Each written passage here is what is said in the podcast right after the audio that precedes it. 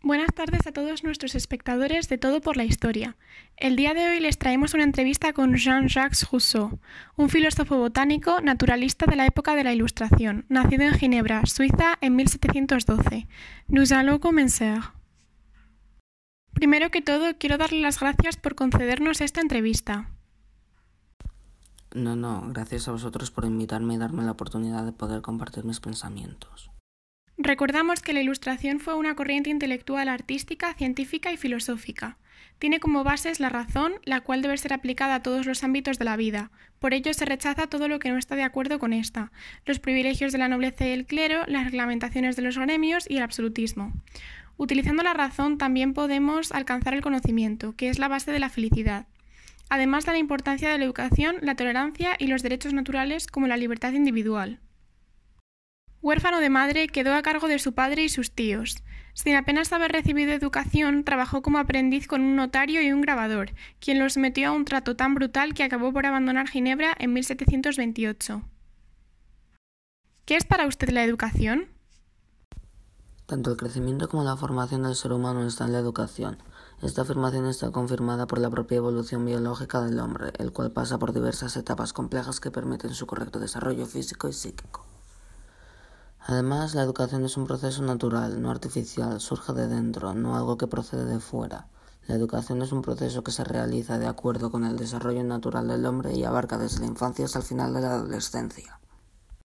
¿En qué cree que se debe centrar la educación? Bajo mi punto de vista, el niño debe ser la base de esta, aprendiendo a través de experiencias día a día. Considero que la educación es lo más importante de un país, es más, la educación es el país.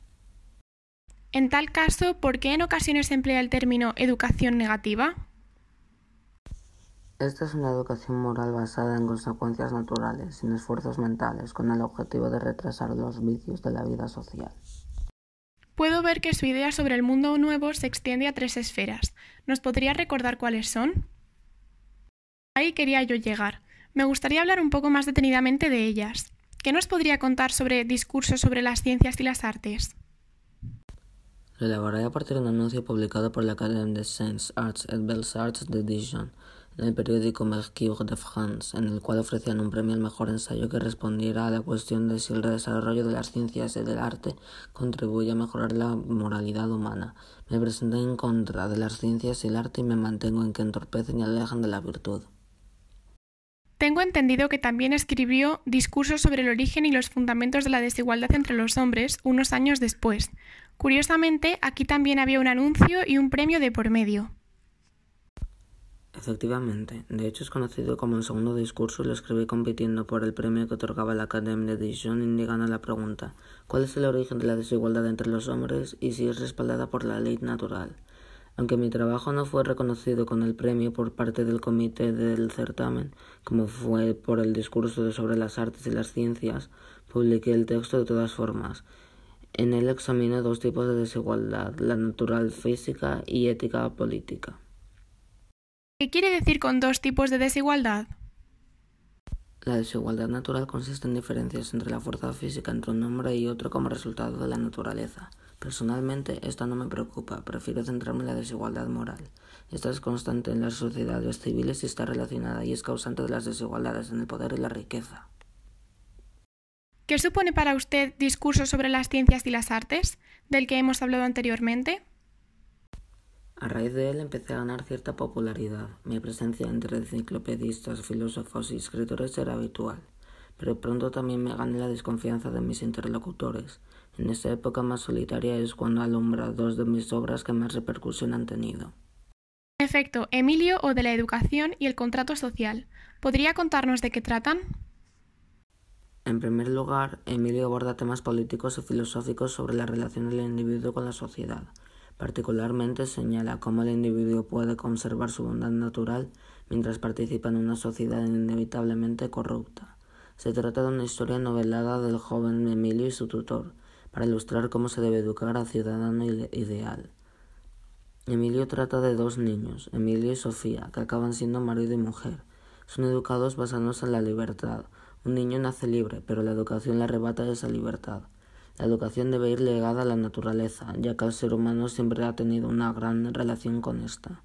Propongo un modelo de educación para el niño desde la propia naturaleza, de acuerdo a las etapas del desarrollo infantil, con el fin de formar al individuo libre y autónomo, capaz de poder valerse por sí mismo posteriormente en su entorno social. Podemos dividir este libro en cinco partes. Las tres primeras hablan de la niña de Emilio. La cuarta se centra en su adolescencia y la quinta y última nos habla de su vida educativa y familiar. La educación constituye la mejor fórmula para desarrollar la bondad natural de las personas. Por otro lado, el contrato social trata principalmente sobre la libertad e igualdad de los hombres bajo un Estado. La soberanía reside en el pueblo y de ella emanan todos los derechos individuales. Para salvaguardar esos derechos, los hombres deben firmar un contrato que establezca claramente sus obligaciones.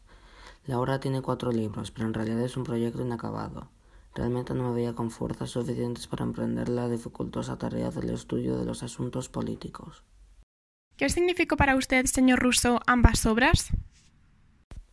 Se dice que el contrato social fue uno de los muchos incitadores de la Revolución Francesa por sus ideas políticas y también uno de los inspiradores de los principios filosóficos que regirían el socialismo en base al concepto de la voluntad general. Simplemente me siento orgulloso y satisfecho. Como bien ha dicho, son mis obras más populares. Sin embargo, no fue todo tan bonito. Por ellas aumentó la desconfianza contra mí y llegaron a apedrear mi casa. Incluso me desterraron de Francia y me instalé en Inglaterra, acogido por John Hume. Lo pasé francamente mal. Finalmente en 1770 pude regresar al país galo, pero ya sin ímpetu para seguir batallando por mis ideas, la verdad.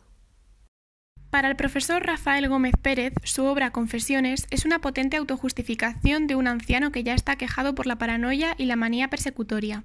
¿Qué tiene usted que decir al respecto?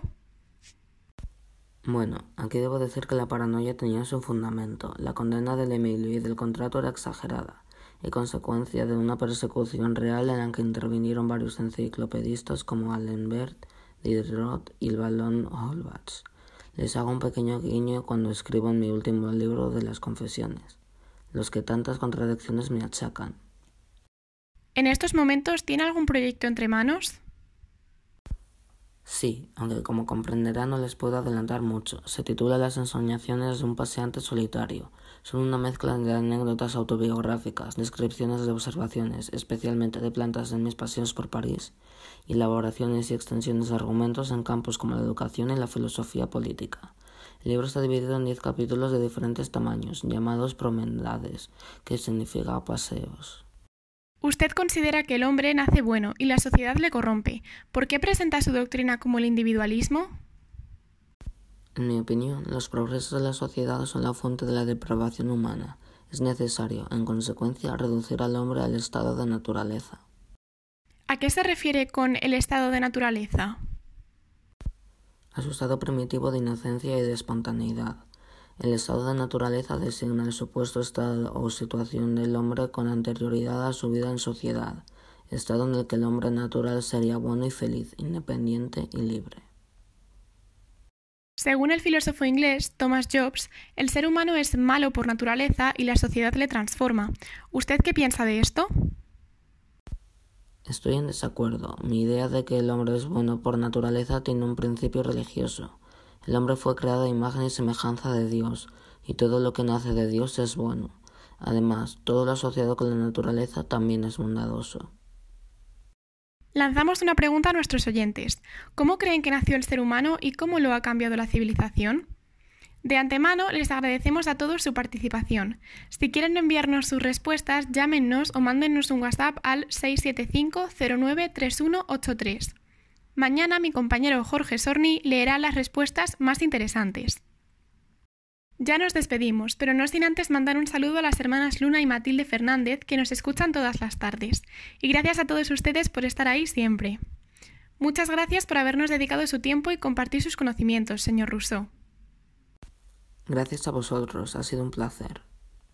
Ya saben, como todos los viernes, la semana que viene nos volveremos a ver con otra entrevista histórica. Estén muy atentos a nuestro perfil de Instagram, arroba todo por la historia, porque durante estos días estaremos dando pistas de quién será nuestro próximo invitado. Les recordamos que en nuestra página web www.todoporlahistoria.com encontrarán información exclusiva de los entrevistados. ¡Hasta pronto!